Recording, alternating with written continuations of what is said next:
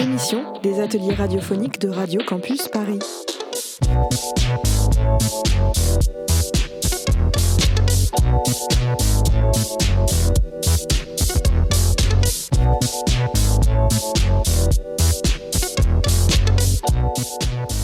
Bonjour à tous, il est midi, c'est l'heure de Paris Sport Info sur Radio Campus Paris. Et aujourd'hui, c'est une émission spéciale animée par les élèves du collège de Vaugecourt avec la classe 3C. Ils vont nous parler du sport. Nous sommes en direct sur le 93.9 FM. Nous allons parler des JO avec Shaima et Léane qui seront interviewés par Adrien, Jules et Lucas. Bonjour, aujourd'hui nous allons parler des femmes au JO. Nous avons donc deux invités pour répondre à nos questions. Quand sont arrivés les premiers sports au JO chez les femmes? En 1900, le golf et le tennis, ce sont les premières épreuves féminines. La première femme qui a gagné la première médaille d'or est Charlotte Cooper aux Jeux Olympiques. De Paris, il y a 22 femmes sur euh, 997 athlètes, alors que sur les 10 500 athlètes, il n'y aura que la moitié. Qu'en est-il de la parité homme-femme? Dans 10 100 athlètes, moitié hommes, moitié femmes, les Jeux Olympiques de Paris 2024 seront les premiers Jeux euh, JO paritaires de l'histoire. Un symbole qui peut faire annoncer, avancer le débat sur l'égalité homme-femme, comme l'affirme Pierre Lagru, historien du sport, d'après le site Ouest France? Est-ce qu'il y a toujours eu la parité homme-femme Oui, il y en a toujours eu d'après One Prime. C'est un ensemble d'attitudes et de comportements qu'une société considère comme appropriés pour les hommes et pour les femmes. De plus, dans notre société, on s'attend à ce que les hommes aiment et assument ce qu'on associe à la masculinité. Euh, nous appelons ça la- les stéréotypes du genre. Quels seront les sports représentés par les femmes pour les JO 2024 Les Jeux Olympiques 2024 donnent de nombreux choix de sports comme le surf, l'escalade, le skateboard et pour finir le breaking qui ont été ajoutés dans la catégorie femmes. Merci d'être venu répondre à nos questions. Je redonne la parole à notre présentatrice. Merci pour cette interview. Vous pouvez retrouver cette interview sur radiocampusparis.org. Tout de suite, une petite pause musicale.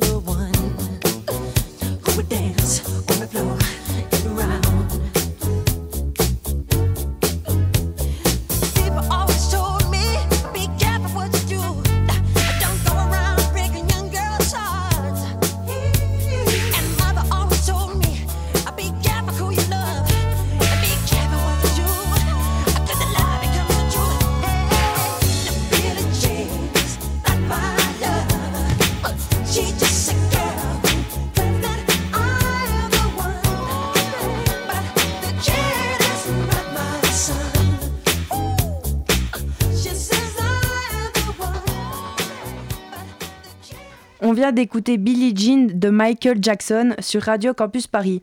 Il est midi sur Radio Campus Paris. Tout de suite, place à la chronique sur l'Ultimate avec Maxime et Mathis. À vous les studios, les ateliers de Radio Campus Paris. Bonjour, nous présenterons l'Ultimate et comment nous ressentons sa pratique. Alors Mathis, est-ce que tu as participé aux France d'Ultimate l'année dernière? Bien sûr, comment aurais-je pu louper ça? Ce sport est tellement fantastique. Qu'est-ce que tu aimes tant dans cette pratique sportive? Qu'est-ce qui t'a fait commencer?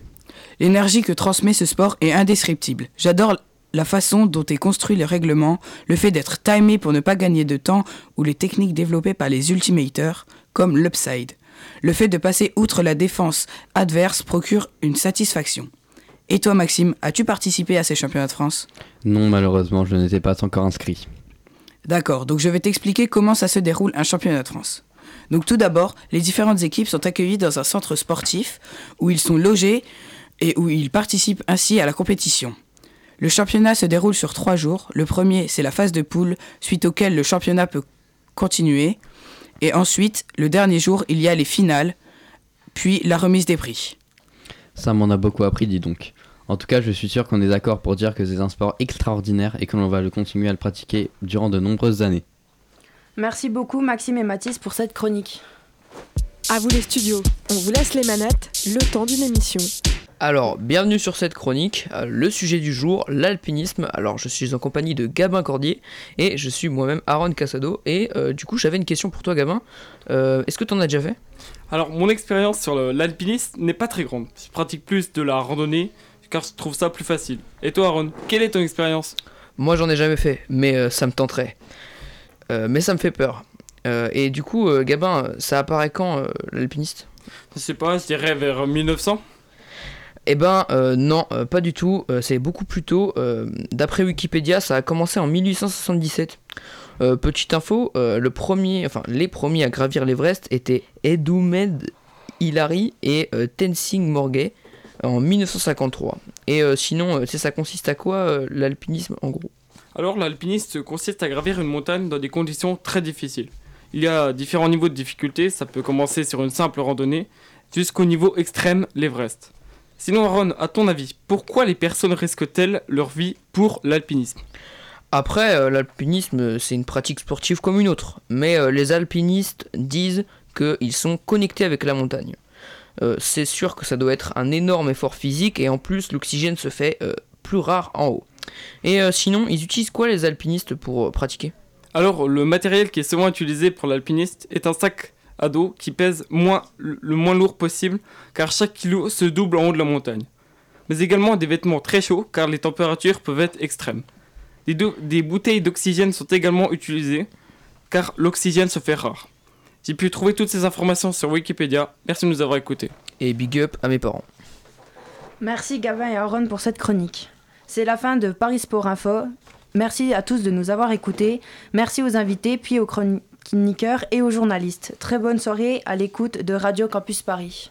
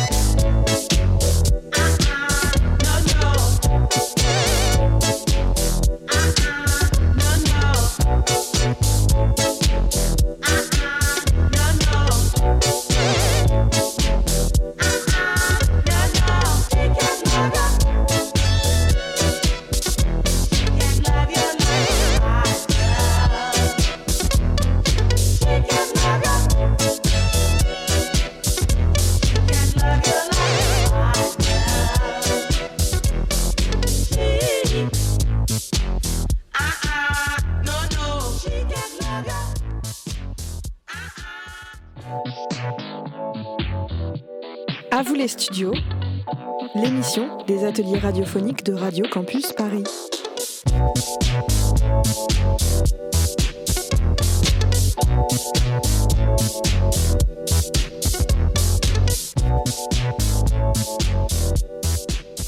Bonjour à tous, c'est l'heure de Spécial Foot sur Radio Campus Paris.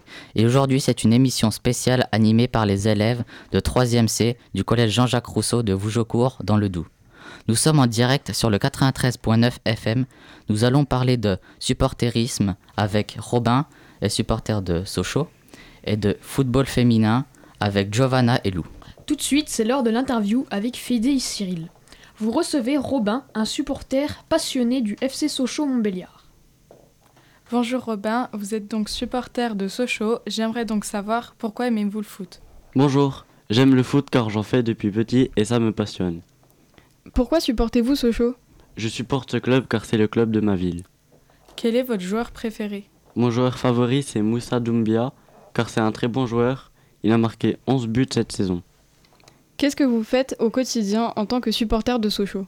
Au quotidien, je, rejo- je rejoins mes amis au stade Bonal, c'est le stade du club, pour regarder les matchs. Et quand ils ne jouent pas, on va au stade pour aller jouer au foot avec mes copains. Quel a été votre match préféré? Je n'en ai pas en particulier, mais lors du match contre Niort le 8 avril, Sochaux a remporté le match de 3 buts à 0. Ça me donne de l'espoir pour qu'il remonte en Ligue 1. Merci de nous avoir accordé votre temps pour répondre à nos questions. Au revoir. Au revoir. Merci Fedi et Cyril. Vous pouvez retrouver cette interview sur radiocampusparis.org. Tout de suite, une petite pause musicale.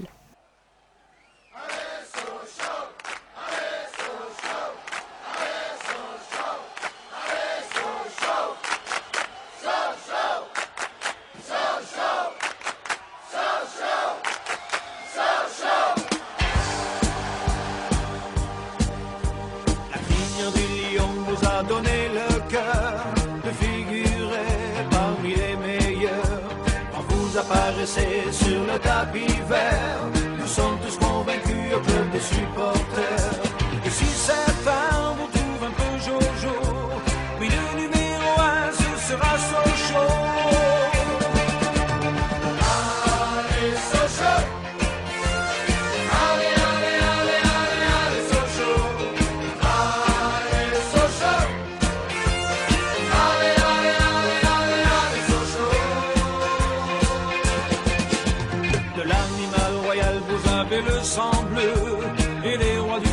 c'est vous, c'est merveilleux. On vous a fait confiance, vous nous le rendez bien. Alors ce soir, on tape dans nos mains. Vous remercier et vous encourager. Tous ensemble, décidons de chanter. On vient d'écouter Allez Sochaux, l'hymne des supporters sochaliens. C'est vous qui faites l'émission. Vous êtes toujours sur Radio Campus Paris. Tout de suite, place à la chronique. Sur le football féminin avec Giovanna et Lou. Bonjour, je me présente, Giovanna Marson. Aujourd'hui, ma collègue et moi, on va vous présenter le foot féminin. Tout d'abord, le foot féminin a été créé en 1848 par les Anglais. D'après Wikipédia, ils l'ont créé pour prouver au monde que les femmes ne sont pas les créatures ornementales et in- inutiles que les hommes imaginent. Le foot féminin comporte plusieurs catégories, qui sont de U6 à senior. Chaque équipe possède un maillot et un sponsor, comme celui de Sochaux, qui est jaune et bleu avec un lion dessus, et son sponsor est Nédé. Aujourd'hui, beaucoup de clubs comportent une section féminine. Malheureusement, celle de Sochaux ne joue pas en section. Merci de nous avoir écoutés. Merci beaucoup, Giovanna et Lou. C'est la fin de Spécial Foot. Merci de nous avoir écoutés. Merci à Agathe pour la réalisation de cette émission. Merci à Fedi, Cyril, Giovanna et Lou. C'était Lucho et Pierrick à la présentation. Très bonne soirée à l'écoute de Radio Campus Paris.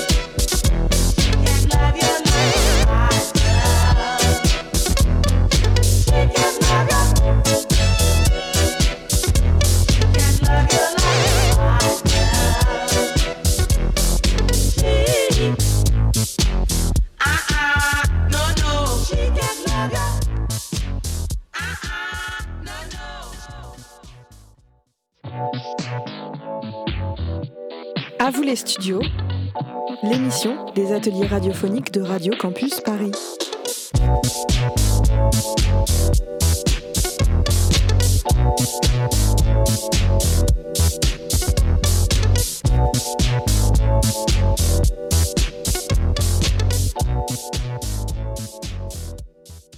Bonjour à tous. Il est actuellement 11h50. C'est l'heure de la 3ème C sur Paris sur Radio Campus. Je suis Hilario Labouret et accompagné avec Mehdi Dashraoui. Et aujourd'hui, c'est une émission spéciale animée par les élèves du collège Jean-Jacques Rousseau en 3ème C. Nous sommes en direct sur le 93.9 FM. Nous allons parler des éboueurs contre les manifestants avec Amandine, Michaela et Elsa.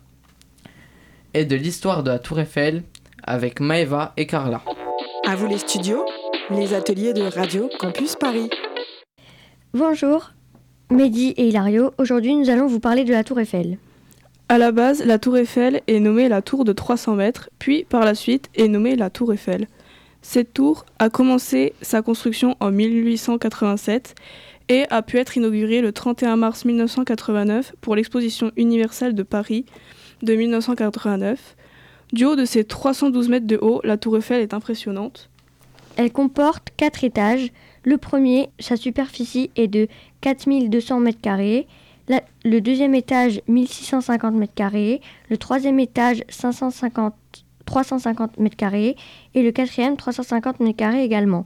Elle comporte de plus une flèche de 350 mètres de haut. Euh, cette tour est impressionnante de haut de ses 300 mètres de haut. La première fois que je l'ai vue, j'ai été impressionnée par sa taille et par son design. Faite de fer, j'ai pensé qu'elle devait être très lourde. Notre chronique est donc terminée. Merci de nous avoir écoutés. Merci beaucoup Maëva et Carla. Vous l'avez compris, la Tour Eiffel est un monument très imposant situé sur notre capitale. Tout de suite, une petite pause musicale.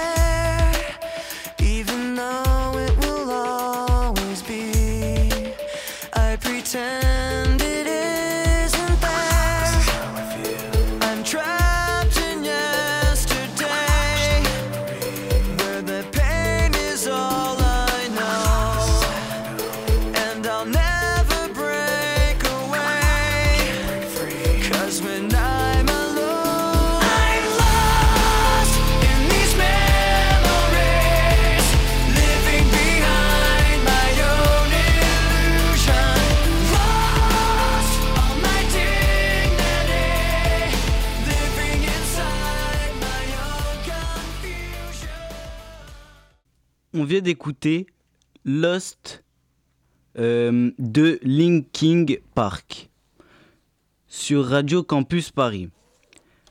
Il est 11h53. Tout de suite, c'est l'heure de l'interview avec Amandine. Vous recevez, vous recevez Michaela et Elsa. À vous les studios, les ateliers de Radio Campus Paris. Bonjour, aujourd'hui je vais interroger deux personnes sur la pollution dans les rues de Paris à cause des manifestants. Ces deux personnes sont, une- sont des manifestantes, dont des éboueuses. L'éboueuse de Paris se nomme Elsa. Bonjour Elsa. Bonjour. Et la seconde s'appelle Michaela. Bonjour. Bonjour. Elsa, pouvez-vous me dire pourquoi il y a autant de pollution dans Paris depuis les manifestations?